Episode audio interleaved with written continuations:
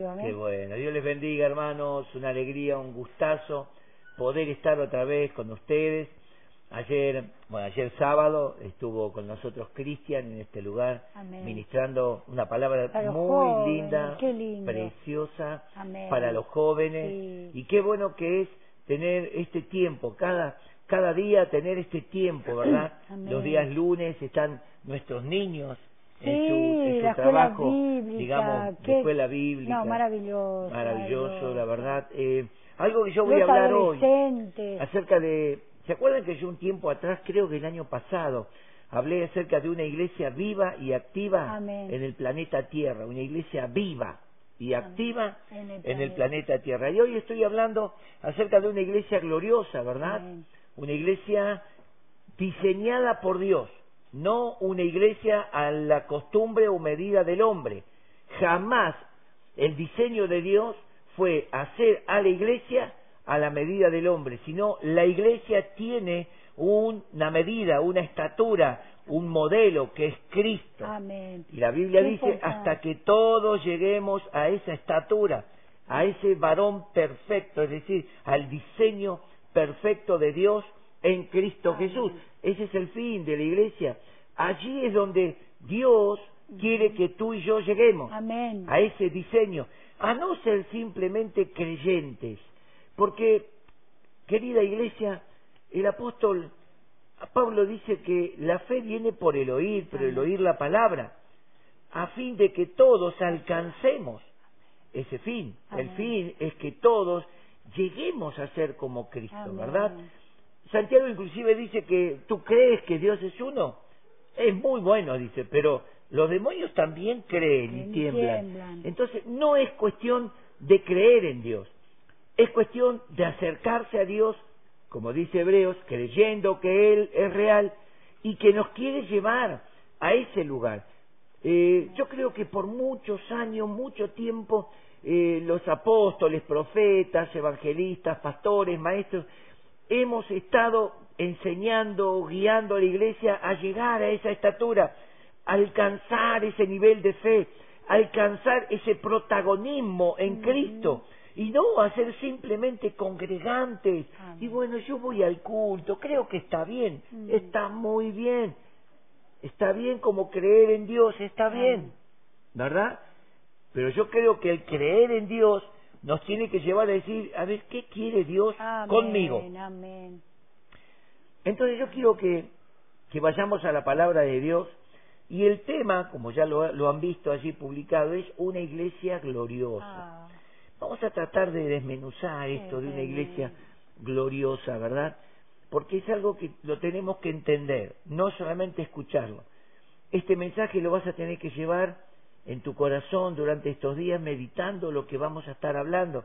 Qué bueno que lo podés grabar o, o, o va a quedar grabado allí en el ministerio. Entonces cuando tenés alguna duda, ah, sacás la aplicación y escuchás el mensaje, volvés a repetir el mensaje, porque el fin de este mensaje es que seas edificado. Amén. El fin de este mensaje es que Cristo sea formado cada vez más y Amén. más y más en cada uno de nosotros.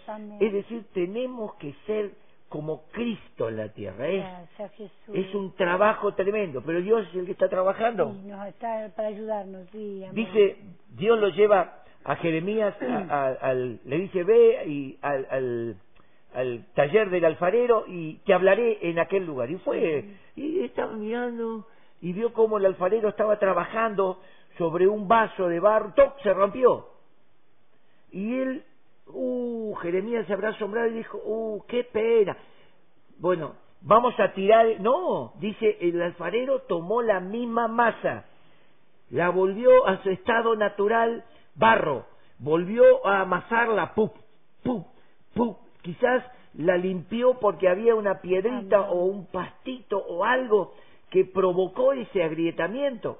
Pero dice, hizo con la misma masa un vaso nuevo Oh, y lo pudo terminar conforme a lo que él quería hacer. Entonces, Dios le dice, ¿acaso no puedo hacer yo con la casa de Israel lo mismo?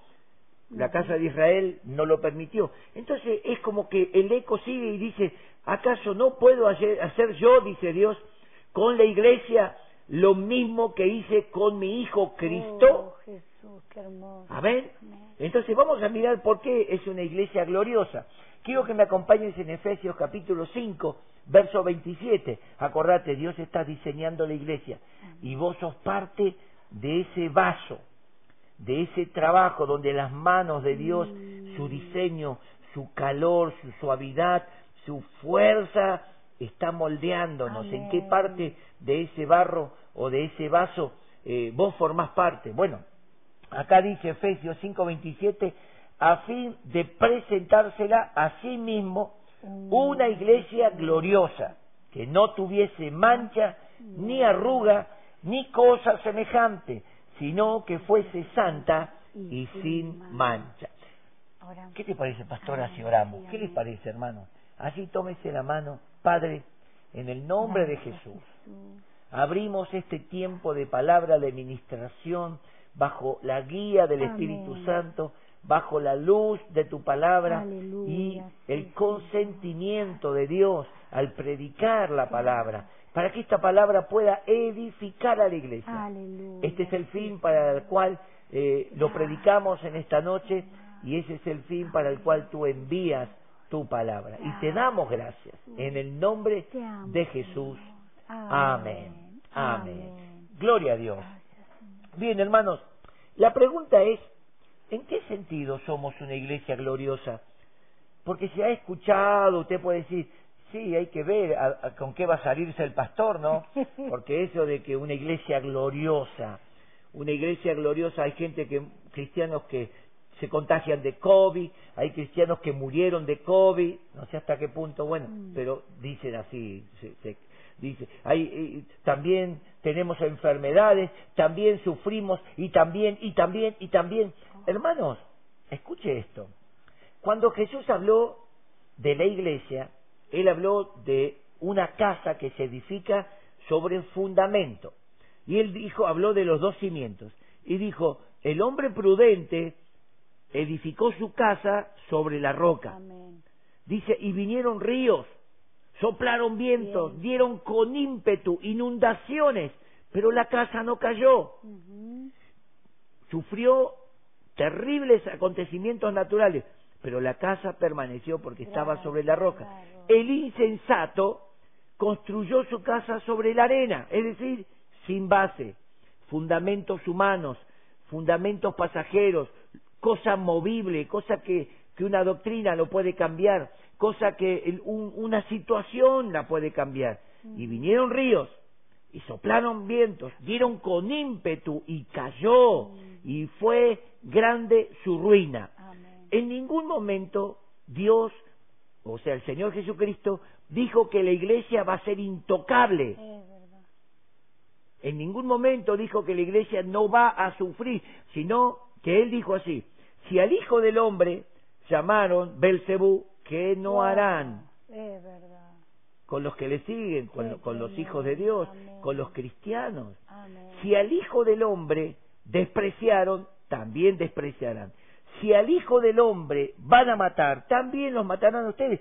Quiere decir que hay situaciones Sí. que no permite, o sea, no eso no permitas que algo te diga que no sos una iglesia gloriosa. Ajá. Y ahora vamos a ver por qué somos una iglesia gloriosa. Sufrimos las mismas inclemencias naturales, Que físicas y amén. mortales que cualquier ser humano. Amén. Pero hay una diferencia, ¿verdad? Hay una diferencia. La diferencia es en lo siguiente. Escuche, cuando Adán fue creado, Adán fue creado, fue creado de lo natural, de la tierra, pero fue creado en una forma sobrenatural, Amén. A la imagen de Dios y Dios sopla su espíritu.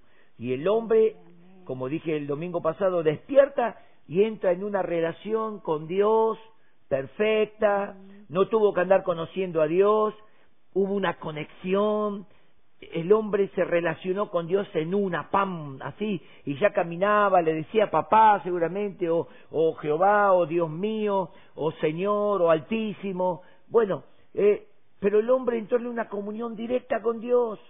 Dios trataba con el hombre, Dios formó un Edén, puso al hombre en ese huerto, ¿verdad? Lo llenó de animales, le dijo, ponele nombre. Señor. ¿Qué pasó? Todo eso el hombre lo vivía en una, en una forma natural, pero con una investidura Sobrenatural. sobrenatural. Escúchame, era natural porque fue tomado de la tierra y fue creado para la tierra. Escúchame, fue creado para la tierra.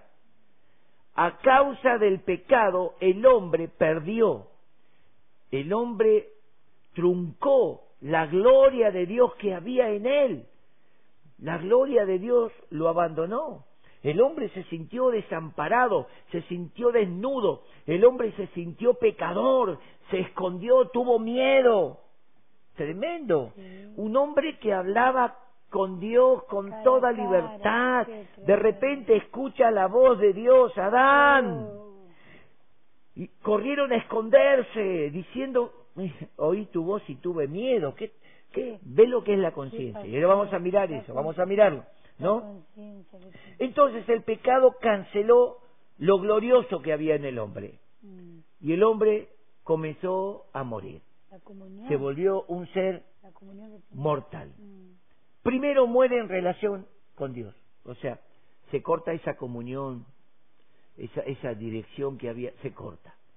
Es decir, como dice Romanos 3:23, por cuanto todos pecaron, están destituidos de la gloria de Dios. El hombre fue destituido. Es decir, Dios lo entrega. Ah, no quisiste vivir en una... Escuche, escuche, iglesia. No quisiste vivir en una di- dimensión, iba a decir, perdón. No quisiste vivir en un estado de vida sobrenatural, glorioso. Mm, Vas a vivir en un estado natural de derrota, de muerte. A causa del hombre, la tierra fue maldecida. A causa del hombre. Es decir, ahora, Adán, por tu causa, por tu culpa, porque no te puedo eliminar, no puedo destruirte, Adán, pero a causa de esto van a venir terribles consecuencias, espinos y cardos te producirá esta tierra de la cual fuiste tomado, con el sudor de tu frente tendrás que trabajar con dureza para ganar el pan hasta que vuelvas a la tierra. Sí. Quiere decir que el hombre perdió lo glorioso, mm, Por su desobediencia. Mm, perdió la comunión. Qué perdió la intimidad con Dios, lo cual se volvió un ser natural y llegó a tal estado que se embruteció. Qué tristeza. Cuando usted, cuando usted escucha la ciencia, hablan del primer hombre, habla del hombre en la edad de piedra, en la edad eh, de los cavernícolas, y dicen allí el hombre, después que evolucionó del mono, el hombre empezó a, a buscar, el hombre fue un hombre, un ser inteligente, más inteligente de lo que somos ahora. Mm, Porque ahora la ciencia aumentó, pero no hay inteligencia. ¿Por qué? Porque la inteligencia es saber utilizar lo que tenés para el bien, no para el mal. Hoy todo lo que se descubre se utiliza para el mal, para beneficio egoísta, para beneficio propio. Quiere decir que el hombre no es inteligente. Un hombre crea un virus y el virus y, y lo, lo, lo suelta en una forma de- degenerada para que provoque mortandad, para poder vender un antídoto. Miren toda la, la maldad que hay. Entonces el hombre no es inteligente, se volvió más bruto que los animales. El animal trabaja por instinto, mata simplemente por instinto de defensa o por hambre. El hombre mata por egoísmo, por envidia, por odio. Y dice Santiago, matáis y no os saciáis. El hombre mata, forma, hace guerras, fabrica armas y mata y no se sacia y no se sacia. Tiene y quiere más, quiere ambiciona. Más, sí, quiere más, más, sí. El hombre perdió la comunión con Dios. Mm, El hombre perdió lo glorioso. Ahora vamos a ver en quién, en quién se puede ver lo glorioso de Dios. Entonces, el pecado lo canceló. Romanos 6:23 dice, por cuanto todos pecaron, porque la paga del pecado es muerte. ¿Qué quiere decir? El hombre empezó a morir para Dios y empezó a morir. Y acá hay una, una cosa, la iglesia tiene una formación única, un diseño único. El hombre murió, el hombre perdió la dirección, perdió el objetivo, perdió de vista a Dios. Por eso, Perdón, mi amor, ¿y cómo, se, cómo después sufrió? Totalmente, Porque- seguimos sufriendo. ¿Cómo sufrió después con dolores, tristeza, muerte? su- Cuando el hombre su- perdió de vista a Dios, comenzó a crearse un Dios, Y hoy pasa lo mismo. creerse Dios, ahí lo vemos en Nimrod, hacia adelante, y crear dioses. Dios puede ser así. A mí me parece que Dios es así. Y a mí me parece que el hombre es por así. Y hoy dicen, a mí me parece que el hombre puede ser mujer y la mujer puede ser hombre. A mí me parece, y son todos argumentos de, hombre, de personas caídas, condenadas en su propia conciencia, privados de la verdad, dice la Biblia. Privados de la verdad, por la dureza del corazón, por la ignorancia, porque el hombre tendría que encerrar su conocimiento para ser eh, inteligente en la palabra de Dios. Pero el hombre desprecia a Dios, se alejó tanto que se creyó Dios, se creó Dios, se creó un Dios y se alejó. Ahora, la iglesia no tiene nada que ver con esa formación. Esta es la formación del hombre caído en pecado. Jesucristo dijo en, Mateo capítulo 16, verso 18, yo edificaré mi iglesia. Amén. ¿no? O sea que la iglesia es gloriosa porque proviene de Cristo. Amén. La iglesia en la tierra, común denominador, es el cuerpo de Cristo. El apóstol Pablo dice el cuerpo de Cristo, que es la iglesia, que sois vosotros, que no sois propios, sino de Dios. Dice que la iglesia es de Cristo. Amén. La iglesia no le pertenece a ningún hombre. No le pertenece a ninguna organización, ni denominación, ni nada que se quiera hacer. La iglesia es de Cristo. La iglesia de Cristo es de Cristo. Ahora vamos a ver algo. La palabra iglesia tiene un común eh, entendimiento de decir un grupo de personas que se reúne en un lugar, ¿verdad? En un lugar. Entonces, a ese lugar le llaman iglesia.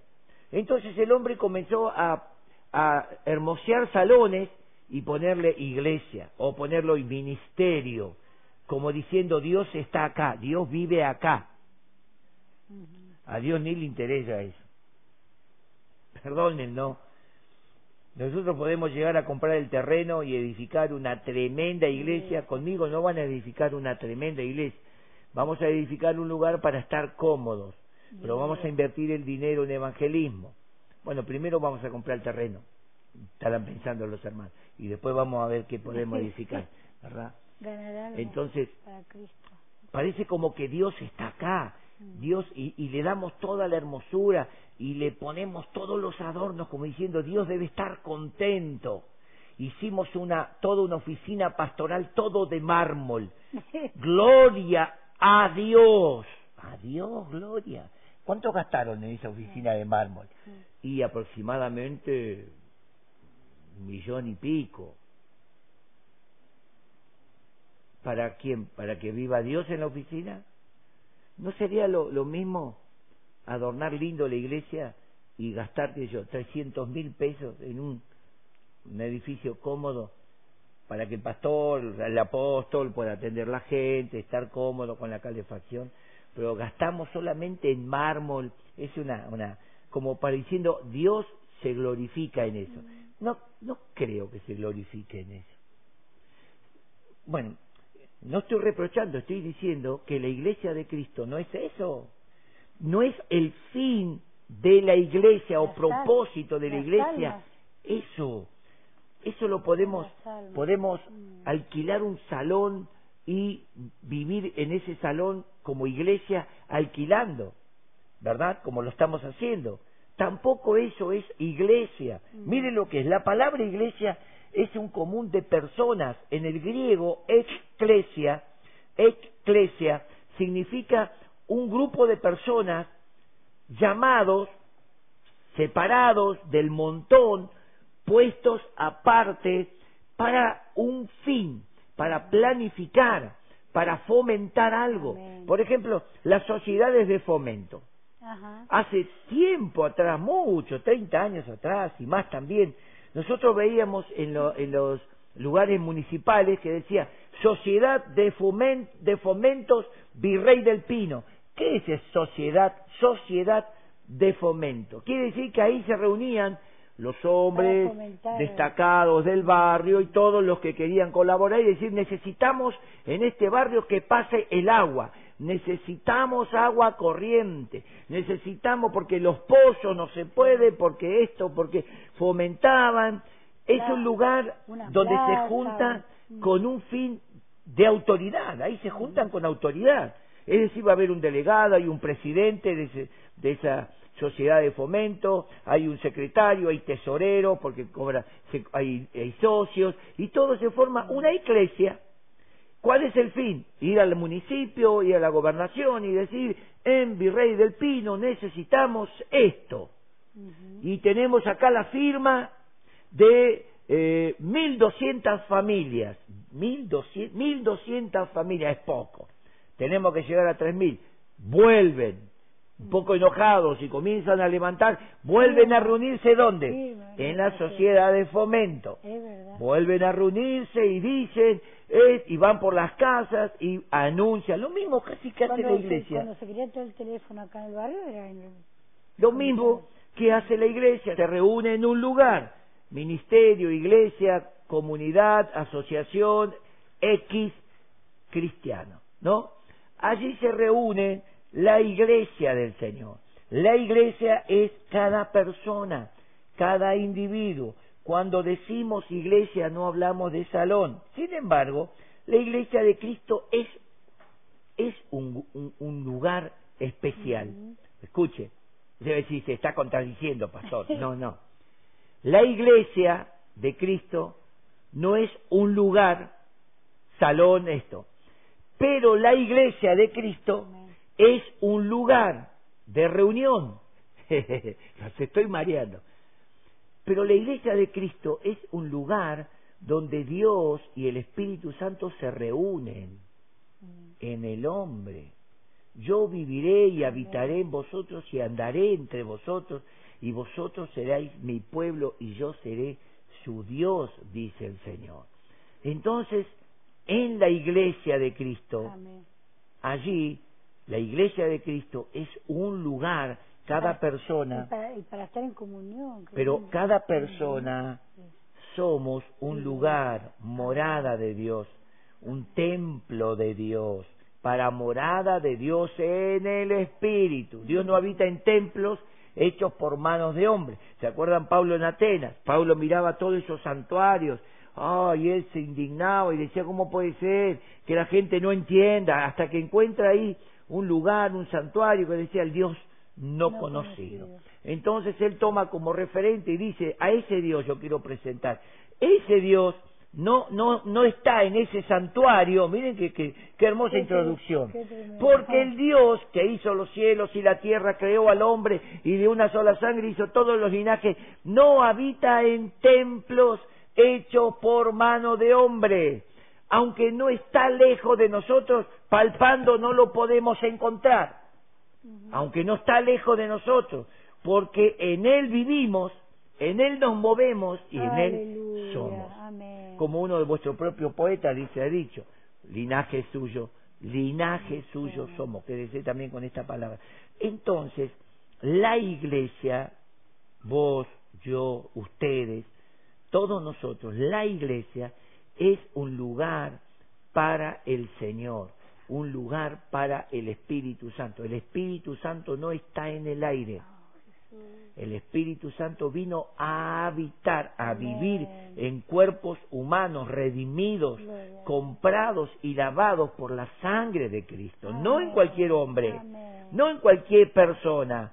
Los poderosos religiosos de esta tierra no tienen, no tienen al Espíritu Santo, no son lugar de reunión de Dios. Dios no tiene nada que ver con ellos. Nimrod quiso levantar un lugar eh, de, de religioso y dijo, lleguemos al cielo, hagamos una torre para llegar al cielo. Querían llegar al cielo por sus medios. Como hoy los hombres quieren, quieren conquistar y quieren llegar. El anticristo, que es lo que estamos viendo, toda esta organización mundial última, la, la, religión esta del Islam, que ya quiere salir, que se va a oponer contra todas otras religiones, solamente, ve, ya ellos quieren una organización que controle. A Dios no le interesa controlarte. Mm. A Dios le interesa que le obedezca. Él no quiere tenernos bajo control, bajo rigor, oh. bajo órdenes. No. Él nos dejó su palabra y en su palabra nosotros obedecemos por la fe y le agradamos. ¿Por qué se va a crear este Treslam? ¿Por qué va, van a crear una religión única en el mundo? Para poner violencia, ¿verdad? El que no acepte esta religión, quién sabe a, qué, a qué instancias van a llevar ellos esto, ¿verdad? Es como la moneda única, el, el chip o, el sello ese tan dichoso, ¿no? ¿Cuál es el fin? Llevar, a tener a la gente controlada bajo fuerza, no por voluntad. Mm. Qué diferente que es nuestro Dios. Dios quiere que tú lo recibas y le obedezcas, que camines bajo su voluntad. Es decir, he aquí vengo, oh Dios, como dijo Jesús, he aquí vengo, oh Dios, para hacer tu voluntad. Y, y, la iglesia de Cristo mm. no hace lo que quiere. Está bien, te va a decir, eh, pastor, conozco. Yo conozco de todo, hermano. Como dijo una vez eh, el pastor Dante Hebel, en la iglesia del Señor, dice, hay de todo. Y a veces encontramos uva. Él dijo menos uva. Entonces yo digo, encontramos fruto. Hay fruto. Aunque hay un montón de basura, hay un montón de cáscara, hay un montón de bichos, hay un montón. Porque en la iglesia del Señor ha entrado una gobernación, un gobierno humano. Eh, algo que, que, yo estoy totalmente en contra es que los cinco, las cinco eh, ministerios, podemos decir, o los cinco oficios quieran controlar a la iglesia. Nunca, nunca la iglesia, nunca en ningún momento el Señor dijo que el hombre controle al hombre. Oh, Jamás, y menos en la iglesia de Cristo. Cristo dijo, el que quiera seguirme, el que quiera seguirme, dijo. Mm. Niéguese a sí mismo, ya uno, ¿no? Tome su cruz y sígame. Entonces, eh, nadie te puede obligar, dale, vos, vos congregás acá, vos, no, no, hermano, si no querés funcionar, no funcionas. Si no querés agradar a Dios, mm. por eso la iglesia del Señor, en, en, en, en la congregación, iglesia, perdón, voy a decir así, la iglesia del Señor y la congregación de cristianos. Así separamos un poco los tantos. Porque decimos en la iglesia del Señor hay pecado. No, no, no, no. En la iglesia del Señor no hay pecado. En las congregaciones evangélicas cristianas, donde está la iglesia del Señor, hay gente que no le rindió su vida a Cristo, que no se arrepintieron y viven en pecado, y por causa de esas personas mm. somos todos denominados eh, iguales. Entonces, vamos a diferenciar la iglesia del Señor. Hemos leído algo una iglesia santa, él mismo se la va a presentar. Y mira, en segunda de Timoteo capítulo 2, verso 19, hay un texto tremendo que el apóstol Pablo dice a Timoteo, le dice, el fundamento de Dios está firme, es decir, no se mueve, mm. teniendo este sello. Conoce el Señor a los que son suyos. Y apártese de iniquidad todo aquel que invoca el nombre de Cristo. Quiere decir que la iglesia del Señor no vive en pecado, la iglesia del Señor no peca. En la iglesia del Señor hay personas que invocan el nombre del Señor pero no se apartan de la iniquidad, que hablan de Cristo, que predican a Cristo, que le cantan a Cristo, pero se le encanta y hacen lo que quieren. Entonces, no confundamos, la iglesia del Señor es un fundamento firme. Y el Señor dice, yo conozco los que son míos. Por eso un día va a ser tan triste para muchos, que se van a presentar y van a decir, Señor, en tu nombre, en tu nombre, no te conozco, no sé de dónde oh, soy. porque no hiciste la voluntad de mi Padre, apartados al fuego preparado para el diablo y sus ángeles. Entonces va a llegar un, un tiempo terrible. Qué bueno, hermano, o el que me está escuchando, que en este momento entremos en razón y digamos, Sí, me fui, me fui. Quizás hay algún pastor escuchando o alguien que, que pensó que es dueño de la iglesia, que yo tengo el control. No, que vos tratá de tener el control sobre tu vida, que es importantísimo. Porque el proverbio dice que más, más valiente y más fuerte es aquel que se conquista a sí mismo que el que conquista una ciudad. Mm. Porque vos podés conquistar una ciudad, pero no tener dominio propio y después destruirla.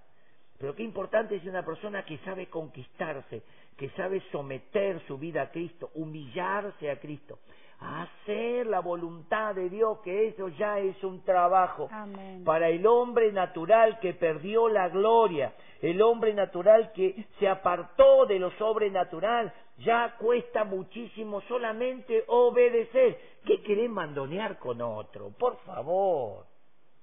Yo tengo que tratar de gobernarme, ir a la presencia de Dios y decirle, Señor, dame. Amén. En, en- en segunda de Timoteo 1.6 dice, porque Dios, 1.7, Dios no nos dio espíritu de cobardía, sino de poder, de amor Amor y de y dominio de propio. dominio propio. O sea, Dios nos dio el Espíritu Santo. Amén. ¿Qué pasa que no te domina? Que no tenés dominio propio. ¿Qué pasa que no podés dominar tu animal, tu bestia que tenés acá adentro, tu, tu gorila, podría decir, que sale haciendo macanas por ahí y después decimos, bueno, pero el Señor, el Señor lo sabe todo. Sí, pero vos tratás de entender un poco al Señor. Somos la iglesia gloriosa. Y ya vamos a entrar en un par de temas bastante lindos. Sin embargo, la iglesia de Cristo es un lugar, vuelvo a esto, un lugar donde habita Dios, donde vive Dios, habita Cristo, el Espíritu Santo. El Espíritu Santo nos guía, nos ministra, nos sustenta, nos empodera, nos da gracia, nos da poder, Amén. autoridad, dominio. Lo que perdió Adán Gracias, lo recuperamos en Cristo, Amén. pero no para ser inmortales, porque todos vamos a morir un día. Amén. Si usted lee Roma, eh, Hebreos 9:27 dice por lo que está establecido para todos los hombres, que mueran una vez. Así también Cristo, dice el versículo, ¿no? Así también Cristo murió una sola vez por los pecados de muchos y volverá por segunda vez sin relación con el pecado para salvar a los que le esperan. Así que yo espero a Cristo y yo trato de santificarme Señor. y trato de ir, ir inclusive, Gracias, como muchas veces lo he enseñado, ir aún eh, las intenciones, porque nosotros decimos, sí, lo pensé, tuve unas ganas, pero no lo hice, pero ya está, fue una intención, fue un intento fallido. ¿Vieron cuando usted quiere bajar una imagen o quiere enviar algo y no tiene suficiente espacio en el teléfono y dice intento fallido? Intento fallido, ¿no? Eh, bueno, hay veces que nosotros haríamos desastre, pero algo pasó y falló. Y decimos, bueno, no, bueno, no lo hice, ya está. Ah, ah, anda a la presencia de Dios, dobla tu rodilla y decirle, Señor, tuve malas intenciones. Oh, sí, Señor. Dice la Biblia en Romanos capítulo 2, verso 15, que Dios juzgará las intenciones, los secretos de los hombres, cuando se presenten allí, conforme a mi evangelio. Quiere decir que las intenciones. Ver, hay gente que se fue al cielo lleno de malas intenciones. Bien, fue salvo, pero te, te vas a poner colorado allá arriba. Ajá. Cuando pase la película y malas intenciones, malas intenciones, ninguna pidiendo, ninguna mala intención fue, perdoname Señor, porque eso no queda. Cuando vos le pedís perdón, cuando tuviste malas intenciones y le decís, Señor, tuve malas, perdoname, perdoname, pido que la sangre de Cristo, la intención queda borrado para la eternidad. sí. Pero ¿cuántas malas intenciones deben haber ahí arriba? Mm. pastores que quisieron derrotar a sus pastores, pastores peleando contra sus pastores, líderes queriendo derrocar a... ¡Ah, Dios mío! ¿Pediste perdón? Oh, mi Dios. Sí, pedí perdón. ¿Pediste perdón al líder? ¿Al pastor? No, le pedí perdón a Dios. 50% perdonado, 50% Oh, sigue en falta. Quiere decir, descartado del propósito, ¿no? Quizá de la vida eterna.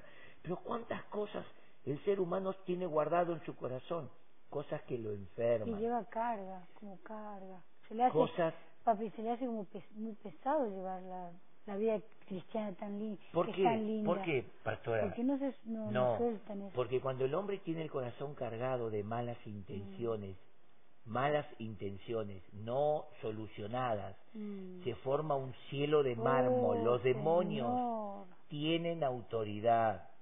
¿Saben por qué Jesucristo venció al diablo? Porque estaba lleno de buenas intenciones. Mm. Aleluya. Él vino a hacer la voluntad de Dios y no obedeció Gracias, ninguna intención del diablo. Si eres hijo de Dios, di que al menos estas piedras se conviertan en pan. No. ¿Cuánta gente haciendo, teniendo intenciones de grandeza, Oh, como Señor. quisiera ser? Hermano, pidamos perdón, a veces le tenemos que pedir a Dios, a Dios perdón por pecados muy Oh, terribles Jesús, que contristan al Espíritu Señor. Santo. Pecados que nos quieren poner en una posición que Dios no nos llamó. Oh, Porque el único que merece honor, fama, honra, poder, acción de gracia y gloria es Él. Jesucristo, amén. Amén. Entonces, qué importante. Dios tiene un grupo de personas llamado la iglesia para manifestarse en ella. Por esta causa la iglesia no puede ser dirigida Por- ningún gobierno terrenal. Escuche, Oh, este Treslam que quiere salir dice que va a empezar a controlar. La iglesia de Cristo, si se levanta y se establece esta religión, la iglesia de Cristo humanamente va a ser, creo yo, va a ser destruida. Porque la iglesia de Cristo jamás va a exaltar a otro que no sea Cristo. Jamás va a desechar la palabra eterna que Dios inspiró. Oh, jamás va a renunciar al Espíritu Santo. Jamás. Oh. Va a morir como murió Esteban, como murió Jacobo, como tantos mártires de Dios están muriendo, pero jamás negarán el principio de Dios en su vida. Porque somos una iglesia con la gloria de Dios, Oh, una iglesia aleluya, gloriosa.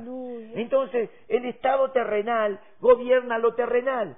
Va a haber muchísimas personas Mm, y muchísimas personas del pueblo de Dios se van a meter bajo ese estado de gobierno para pasarla bien en la tierra. Bueno, pero nosotros pertenecemos a un estado de gobierno, Amén. escuche, sobrenatural. Sobrenatural. Amén, sobrenatural. Tremendo. Todos los estados de gobierno de la tierra, como dice la imagen que vio Nabucodonosor y Daniel se la describió, todas, ahí están no solamente los gobiernos, sino todas las instituciones religiosas, todo va a ser derrumbado, se va a hacer polvo y se lo va a llevar el viento de los siglos, va a desaparecer. Solamente va a quedar una piedra, que es un reino, que es el fundamento de Dios, que está firme, teniendo este sello, conoce el Señor a los que son suyos y los que somos de ah. Cristo. Amén. No tenemos miedo de morir en la carne. Jesús dijo, no temáis a los que matan el cuerpo, el alma y el espíritu. No pueden matar. Quiere decir que nuestra vida no está agarrada a esta tierra, Mm. ¿verdad? Entonces, qué importante, nosotros tenemos sobre nosotros un gobierno sobrenatural, porque Dios se manifiesta en ese grupo de personas. Gracias, Señor. Eh, en una congregación donde decimos la iglesia del Señor, en esa congregación Dios se manifiesta no sobre todos, sino sobre los que le agradan. Ah, ahí está el secreto. Ese es el fun- ahí Por eso en, en la iglesia de repente se manifestó un diácono. Oh, Ah, tan demoniado el diácono. ¿Qué le pasó al diácono? ¿Qué se tomó? Bueno, el diácono empezó a incurrir en cosas y quedó embichado. Se lo echa afuera al demonio, pero después se lo corrige al diácono. Se le dice, ¿dónde tuviste, hermano? ¿Dónde metiste la nariz? No, lo que pasa es que yo soy débil. No, no querés ser dirigido por el Espíritu, no querés obedecer. La iglesia de Cristo tiene que obedecer por voluntad, obedecer a la palabra.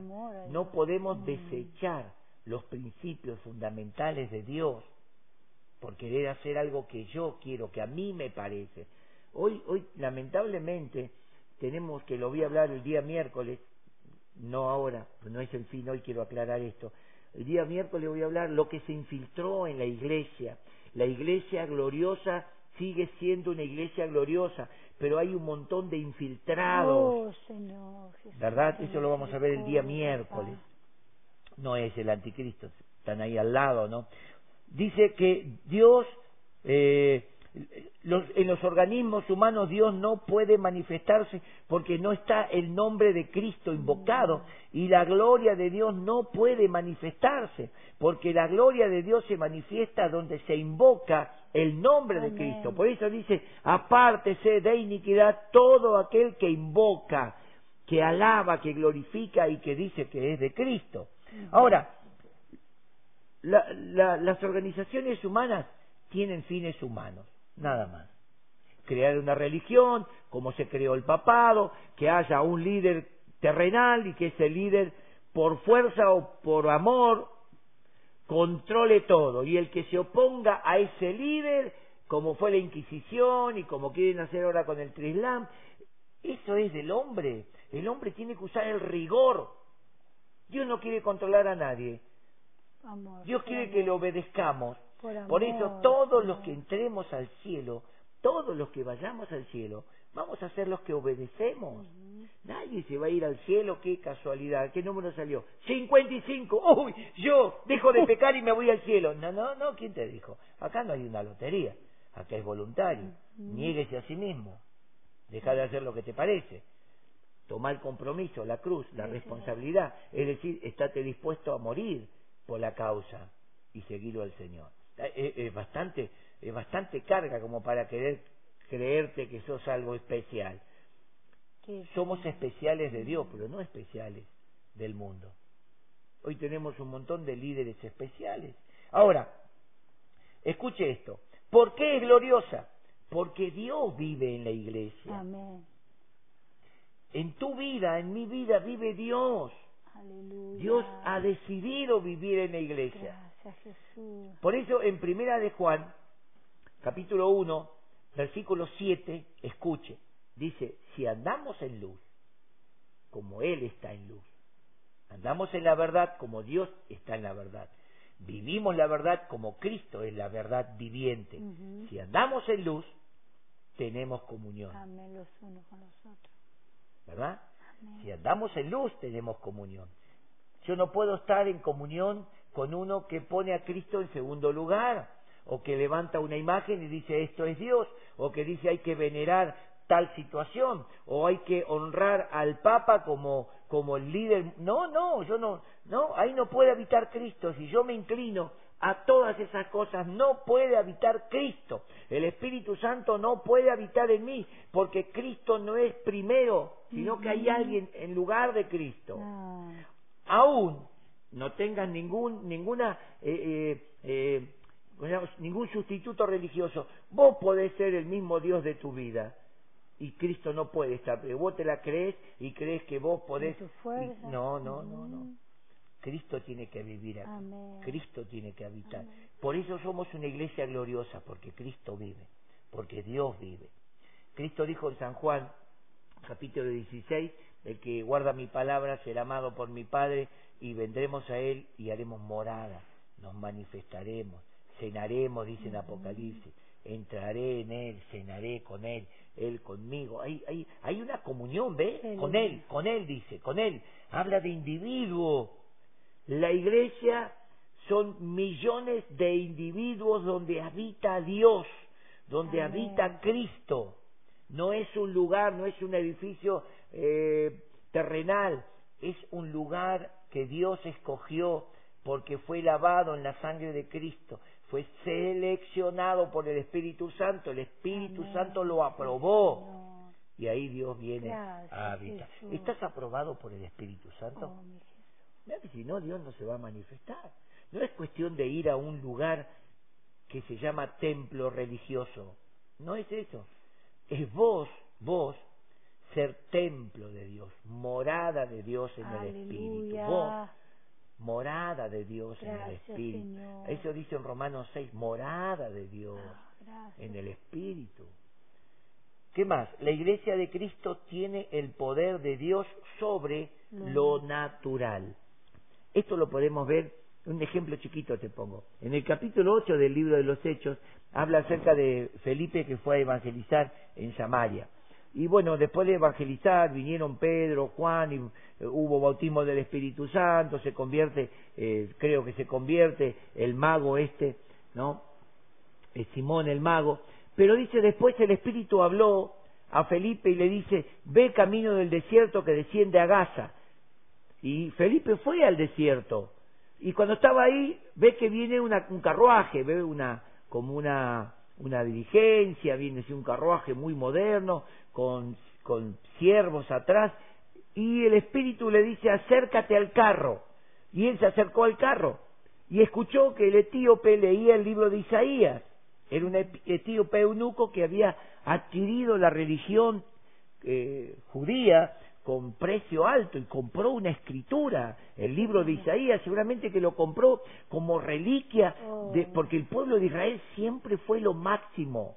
Era el, el pueblo de Israel siempre fue, es y será distinguido porque es el pueblo de Dios. Es un pueblo glorioso aunque desobedeció. Mm. Es un pueblo bendito. Un día Dios va a volver a ese pueblo. Oh. Dios sigue tratando con ese pueblo, con el pueblo de Israel. Dios ama a Israel con toda su fuerza. Ahora está tratando también con nosotros.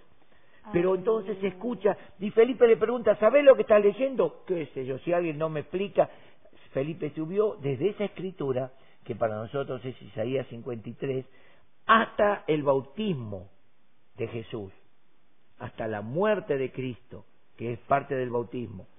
Hasta ahí. Y él dice, eh, ah, manda a frenar el carro y dice, acá hay agua. ¿Qué impide que yo sea bautizado? Y bueno, Felipe dice, si crees de todo corazón, él dijo, creo que Jesucristo es el Hijo de Dios, bajaron, Felipe lo bautiza, y dice, fíjense, lo sobrenatural. De repente cuando salen del bautismo, el Espíritu Santo arrebata a Felipe se lo lleva, ¡fuf! Y el etíope no lo vio más. No sé si lo, lo hizo desaparecer o lo levantó y se lo llevó volando, no sabemos. Pero dice, y lo dejó en Azoto, en otra ciudad, a tantos kilómetros. Increíble. ¿Verdad? Entonces, la iglesia, por más que somos eh, personas naturales, que, mortales también, pero tenemos una gloria sobrenatural que como somos de Cristo, Él puede hacer con nosotros maravillas. Aleluya, amén. Maravillas puede hacer con nosotros, algo tremendo. ¿Verdad? El apóstol Pablo iba camino a Roma ya, y bueno, después del naufragio estaban juntando leña y una serpiente muy venenosa se le prende del brazo, lo muerde y Pablo la sacude al fuego y los que estaban ahí, los, los, ¿cómo se llama? Lugareños. Los lugareños, uh, dijeron, este hombre es tan maldito que la justicia lo persigue oh. para matarlo. ¿Vieron? Cuando le pasa algo a un pastor, por algo será.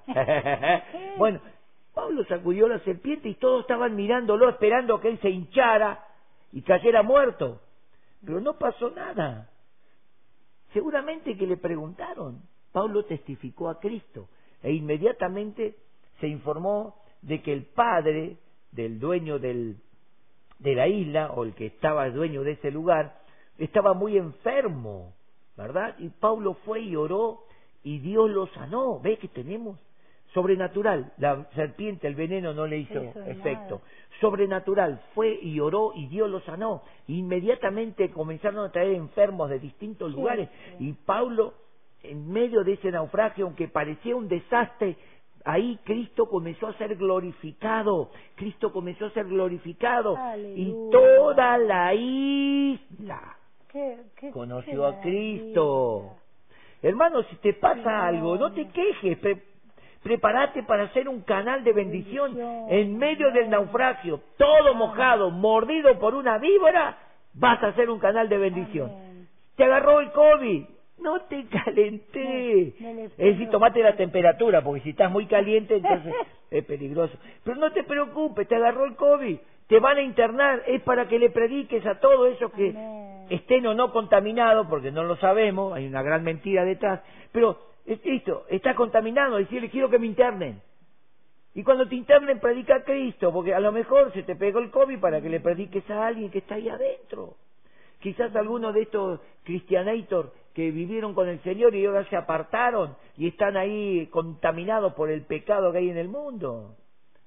Si sos la iglesia de Cristo, ¿cómo puede ser que a Pablo le muerda una víbora? Pero no pasó nada, ¿eh? ¿Cómo puede ser que no le pasó nada? ¿Cómo puede ser que te tocó el. COVID? No pasa nada. Sos una iglesia gloriosa, Cristo vive en ti. La gloria de Dios se tiene que revelar, se tiene que manifestar para su gloria.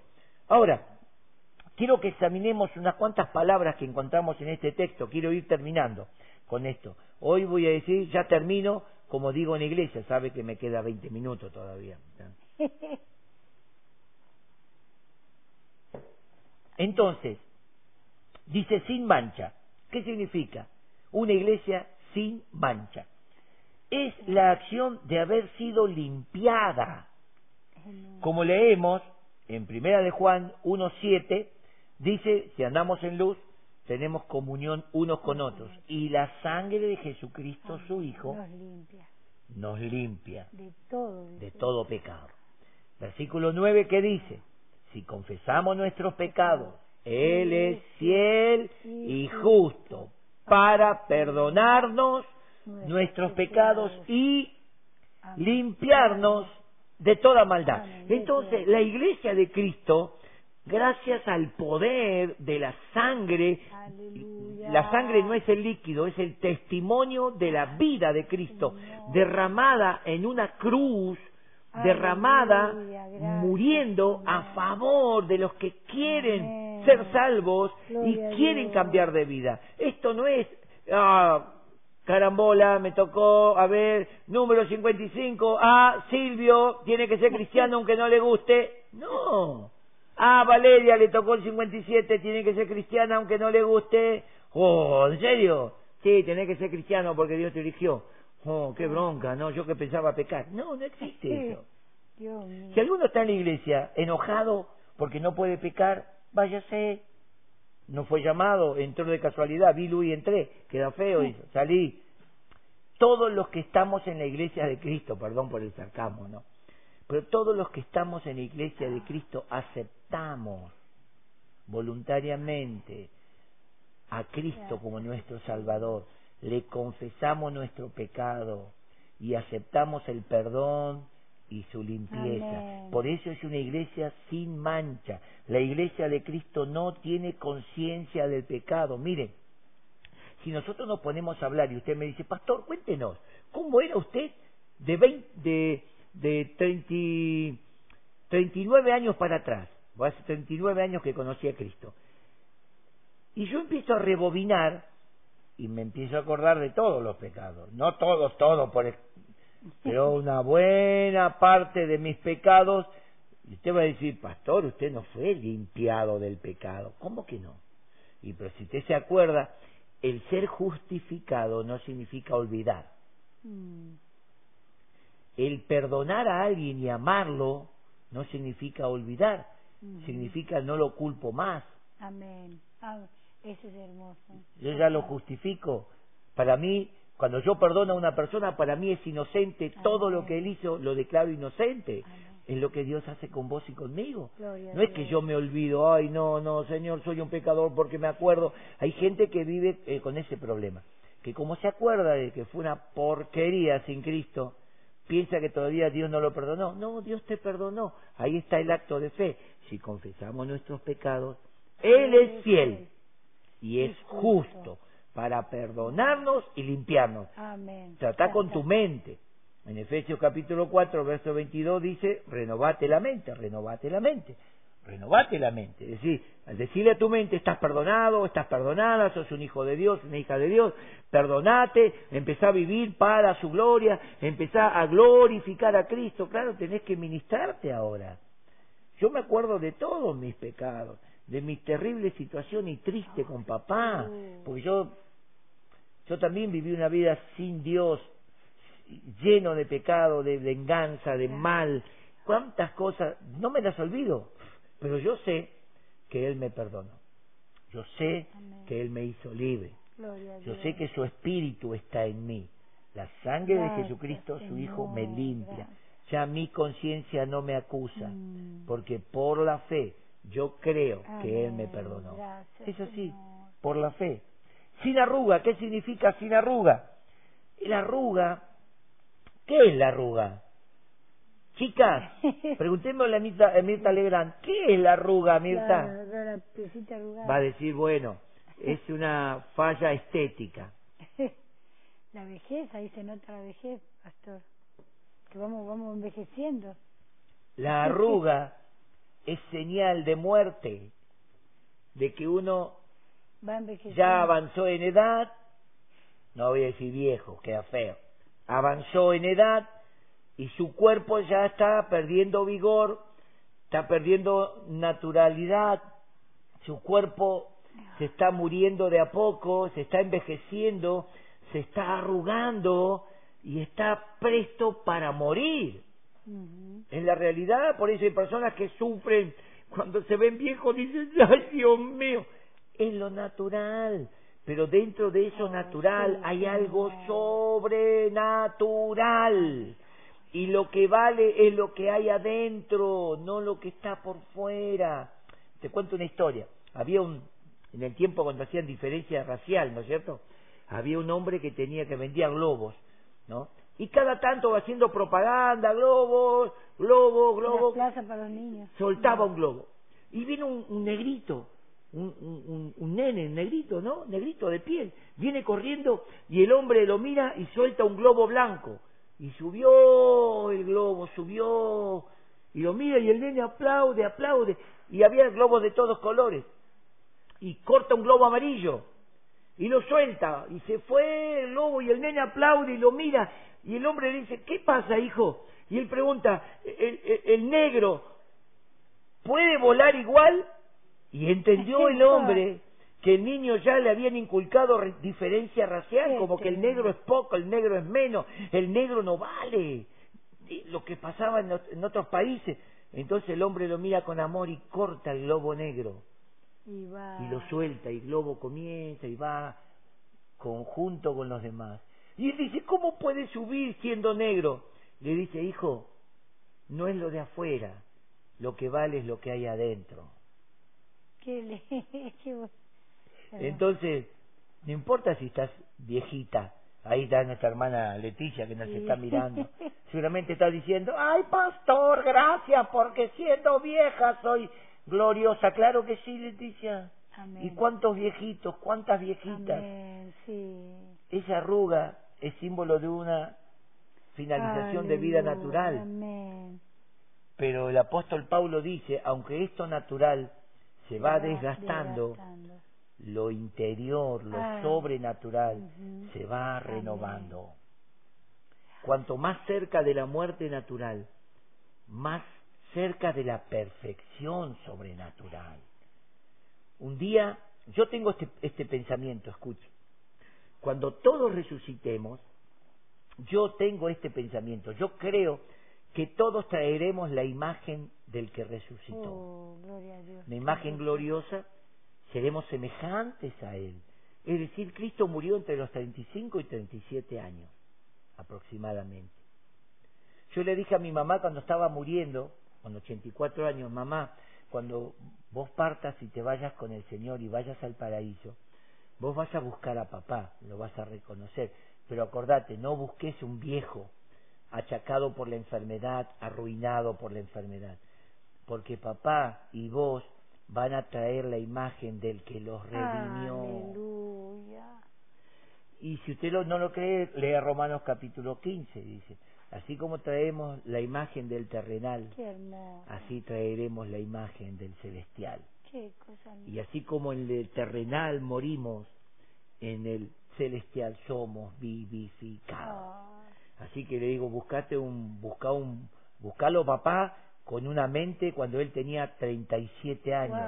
Papá. Así elegante, lindo, fuerte, con ese bigotón grande, le digo, ella se reía y dice, ay, qué loco que sos, me dice, no mami, porque en Cristo todos somos vivificados. Aleluya. Es decir, traeremos la imagen de Cristo, seremos semejantes Gracias, a Él en todo, hasta en la edad Jesús. porque le veremos y la y como dice segunda de Corintios, ¿verdad? Capítulo 3, verso 18, a su misma imagen, como en un espejo, la gloria del Señor nos va a ir transformando a la misma imagen. qué tremendo. Qué glorioso, qué glorioso. con esa edad. Acordate, mirá las fotos Ah. mucho ahora de cuando tu mamá tenía 37 Ay, años. Porque vamos a buscar gente vieja y no vamos a encontrar ningún viejo en el paraíso. En- Los que entremos, No, todos traeremos la imagen. Una vez charlando con un hombre me dijo, ¿y sí? ¿Y qué me dice de los abortivos?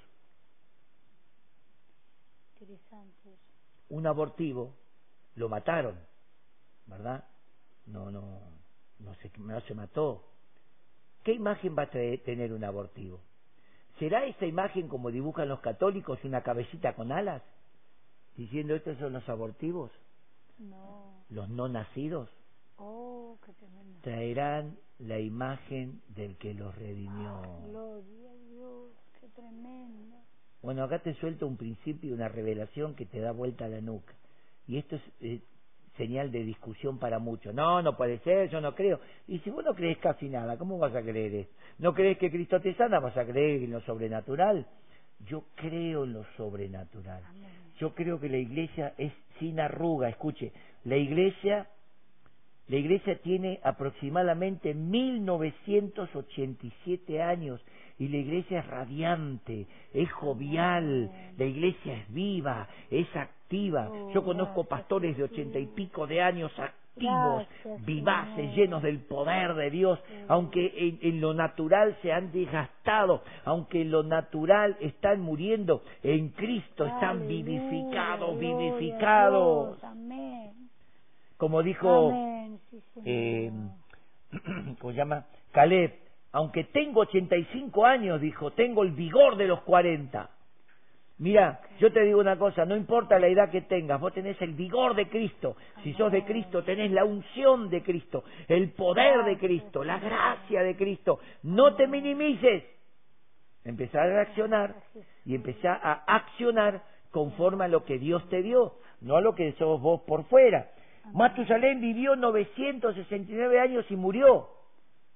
La iglesia de Cristo tiene 1987 años de vida, activa, poderosa, llena de unción. Hicieron de todo, la quisieron destruir, jamás podrán Aleluya. destruirla. Cristo dijo, yo estoy edificando mi iglesia, las puertas del Hades, de la muerte, del infierno, no pueden prevalecer contra la iglesia.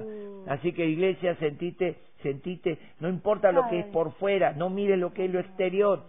Jesús le dijo a Nicodemo, lo que es carne es carne, mira lo que es del Espíritu, el nuevo nacimiento, gloria esa vitalidad de Dios. Si hay alguno que está enfermo, tómese ahora de esta vitalidad de Dios y diga, no importa que estoy enfermo, lo natural va a ser transformado por lo sobrenatural y créele a Dios. Cosas semejantes, sin mancha, mm. sin arruga, sin cosas semejantes. ¿Qué es semejante a la mancha y a la arruga? Mm. Dice una mancha o una arruga es la culpa o la autocondenación. Ah, Hay gente Mucha gente. que ya está perdonada. Escúchame, hermano, que, Sí. que te estás condenando vos mismo y condenando y yo fui tan mal y hay tantas cosas malas, yo no sé si Dios me perdonó. Olvídate de eso. Se boicotea. Eso es semejante a una mancha, pero ya no está manchado, la sangre de Cristo te limpió. Amén. Es semejante a una arruga. Vos estás mirando que tu situación natural, mente, te quiere embargar o, o quitar lo sobrenatural, que es espíritu. Y la mente y el espíritu no están de acuerdo. No están de acuerdo. La mente, el alma es irredenta. Nunca nuestra alma puede ser redimida mientras vivamos en esta tierra, porque el alma es la que capta todas las cosas de esta vida. Sí, es verdad. Por eso Santiago 4.4 dice, almas adúlteras. Creemos en Cristo, vamos al culto, cantamos, pero el alma mirando todos los deseos del mundo. Es irredenta. Nosotros tenemos que quitarnos de nosotros toda mancha y toda arruga, es decir, vos no sos una iglesia vieja, las, las instituciones religiosas dicen, ya está con la Biblia, ya está, un libro viejo, fue para otro tiempo, no, no, no, no, no, no, no. Cielo y tierra pasarán, pero mis palabras Oh, no pasarán. La. Biblia es tan actual, Oh, más actual que el diario Clarín que me Amén. dejaron hoy tirado acá para que lo lea. Es más actual, porque el Clarín me dice lo que pasó, la Biblia me dice lo que está por pasar. Oh, El Clarín termina diciendo que hay más infectados de COVID, de COVID, de COVID-19. La Biblia me dice que todos los que están infectados pueden ser sanados. Mire qué tremendo. Jamás va a dejar de ser. Jamás la Biblia y la iglesia de Cristo jamás dejarán de ser. Señor. Fue creada por Dios, fue ins- instituida por Dios, Gracias, fue ungida por Dios y Dios vino a vivir en la iglesia, Dios vino a vivir Oh, y Dios se va a llevar a su Aleluya. iglesia. Qué maravilla. No, es tremendo. Entonces, Qué maravilla tiene esa esperanza, mi. Total. ¿Cuál es tu autocondenación? ¿Por qué te autocondenas? ¿Por qué no, no, yo no puedo, yo, ay, yo soy tan malo, tan mala, ay, yo no sé, ay, siempre, es que vos es, quizás eh, perdonaste sin, de, sin justificar a la persona. Porque cuando yo perdono a una persona la declaro justa. Nosotros cómo fuimos justificados Mm, por la fe. Romanos 5, 1 dice, justificados pues, pues por la fe tenemos paz para con Dios. Por la fe. Entonces cuando alguien peca contra vos, por más que no te haya pedido perdón, y si te pidió perdón, con más razón, pero por más que no te haya pedido perdón, vos tenés que perdonarlo Amén. como Dios te perdonó a vos en Cristo. Dios nos perdonó antes que conozcamos a Cristo. Ya Dios nos perdonó en Cristo. Cuando yo conocí a Cristo, entendí que Dios me había perdonado y yo tenía que recibir ese perdón. Allí yo acepté el perdón de Dios en Cristo y soy perdonado. Amén. Pero ya Dios me había perdonado en Cristo. Entonces, vos tenés que sentir justicia de Dios en tu vida. Gracias, Por la fe, vos tenés que declarar inocente, con guardar a esa persona en tu corazón, con odiarla, con sentirte mal, con sentir lo malo que te hizo. Yo sé, habrá abusado, violado, te habrá golpeado, te habrá maltratado, te habrá difamado, no sé, te robó, no sé, no sé lo que hizo, no, no, no sabemos. Pero ¿de qué te sirve vivir condenado, Claro. condenada? Eso te, te enferma. Perdonalo, perdonalo. Sí. Y vas a sentir la libertad de Amén. Cristo en tu vida. paz. Y vas a poder mirar a esa persona y sentir el gozo del Señor porque vos perdonaste. Amén. Fuiste limpiada, Jesús. no hay mancha y no hay arruga, Gracias, ni cosa semejante. Dice, semejante a la arruga es creer que, creer que la fe en Cristo es cosa del pasado, que no tiene razón en esta era nueva. La iglesia de Cristo jamás pasará. Santa, separada, apartada, dice la última palabra, santa. ¿Qué significa santa? Primera de Pedro 2.9 dice, pero ustedes son miembros de la familia de Dios, son sacerdotes al servicio del rey y son su pueblo. Dios mismo los sacó de la oscuridad del pecado, santificados, ¿ves? Y los hizo entrar en su luz maravillosa, llamados de las tinieblas a su luz admirable. ¿Para qué? Dice, por eso anuncien las maravillas que Dios ha hecho con ustedes. Cuán grandes cosas. Oh, ahí Gra- está- hoy hoy ahí hemos está- cantado grandes cosas ha hecho Dios, ¿no? Hoy la hemos cantado. No, ¿cuándo la La cantamos? semana. Eh, ¿El miércoles la cantamos? ¿Cuándo la cantamos? Bueno, pero yo la vivo cantando, ¿qué importa cuándo? Empecé a cantar, grandes cosas ha hecho Dios en mí, grandes cosas ha hecho, y la arruga y la mancha, todo se va yendo. ¿Por qué? Porque grandes cosas ha hecho Dios en tu vida. Para terminar, punto final, la gloria de Cristo debe manifestarse en tu vida, la iglesia. Su palabra debe permanecer en ti, la iglesia. La gloria de Dios debe resplandecer en ti, la iglesia. Su vida, su manifestación, Sí, tiene que estar en ti. papá. No hay otra. Gracias. Si somos la iglesia de Cristo, somos una iglesia gloriosa, radiante, sin mancha, Aleluya. sin arruga, Gloria a Dios. santa y sin mancha. Maravilloso. Así, así te está mirando Cristo. Y así Él quiere que te empieces a ver. Si no practicas el pecado, porque primera de Juan 3.8 dice, el que practica el pecado es del diablo, porque el diablo es pecador desde el principio. No practiques el pecado. Querés ser iglesia de Cristo, querés tener, eh, vivir sin mancha, sin condenación, sin culpa. No practiques Gracias. más el pecado, abandona, pedile perdón a Dios y listo. No importa el que te juzgue de afuera, lo importante es que tengas la justicia de Amén. Dios en tu vida. Y ahí sentite una iglesia gloriosa. Que Cristo habite, alabalo, Gracias. bendecilo, servile. Gloria a Dios. Quiero orar por vos, porque yo siento que, que mientras estaba ministrando la palabra, pastora. Dios estaba haciendo milagros Oh, internos, sanando el corazón, sanando el alma, Amén. quitando de la mente toda carga, toda condenación, justificado pues por la fe. Tengo paz para con Dios por medio de mi Señor Jesucristo. Romanos 8.1. Amén. Ninguna condenación hay. Ninguna. Oh, gracias, ninguna Jesús. condenación hay para los que estamos en. Cristo Jesús.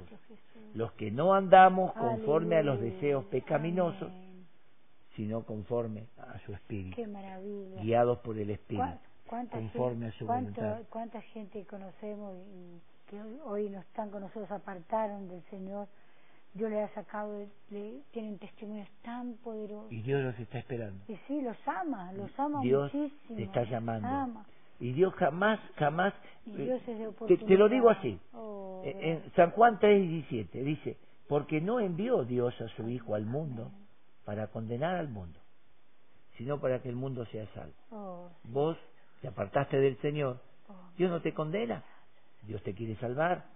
Vos te estás autocondenando, vos te escapaste, hijo pródigo, volvé, volvé a la casa de papá. aleluya. Ahí hay abundancia de todo, ahí hay todo Ah. para, la- para tu vida. Sí, Quiero orar por ti. Sí, Ahí está la salud, ahí está tu, tu, tu renovación de vida, allí está tu prosperidad, allí está la presencia de Dios para impactarte, pum, por dentro, para invadirte de la paz Oh, de sí, Dios que sobrepasa todo entendimiento. Él guarda tu alma y tus pensamientos en Cristo Jesús por medio de la paz. Poné la manito en tu corazón. Yo sé que hay un poder de Dios que está para manifestarse allí donde estás, porque vos sos iglesia. Y si estabas apartado o apartada, volvé ahora, allí donde estás. Oro en este momento por los que tienen que reconciliarse con el Señor. Digan conmigo, Señor Jesús, vuelvo a ti. Te pido perdón por el alejamiento.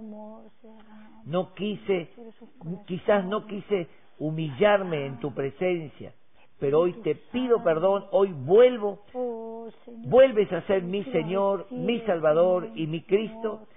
Ayúdame, quiero servirte, quiero ser un hijo, una hija de Dios. en el nombre de. Jesús.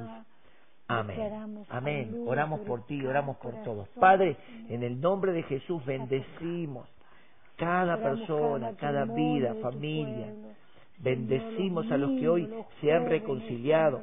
Bendecimos a aquellos que quizás estaban pensando que por alguna actitud natural, alguna debilidad natural, alguna enfermedad o cosas semejantes, quizás habían perdido la gloria o habían dejado de ser parte de la iglesia. No. Señor, tú nos haces gloriosos en Cristo. Y tu gloria y tu poder sobrenatural puede manifestarse en cualquier momento a través de cada uno de nosotros que somos la iglesia. Por eso ahora, papá, oro en tu presencia, bendiciendo, como dijo Ruti en, este día, la bendición que Dios le dijo a Moisés, que bendiga de esta forma. Dijo, dile a Aarón, de esta forma bendecirás a mi pueblo, Jehová. El Señor te bendiga y te guarde. El Señor alce sobre ti su rostro. Ponga en ti paz. El Señor, el Señor haga resplandecer su rostro sobre ti. Tenga de ti misericordia. Entonces, yo bendigo, Señor, bendigo con esta palabra, bendigo a la iglesia, declaro sobre cada uno tu gracia perdonadora, tu justicia en Cristo, Amén. tu renovación Señor. en el Espíritu Santo, Gracias, tu amado. fundamento en la palabra. Yo los bendigo en el nombre de Jesús. Amén. Amén. ¿Qué les parece si Amén. le damos un aplauso al Señor? Allí donde está. Levantad un aplauso. Bendecimos su nombre. Amén. A Él sea la gloria.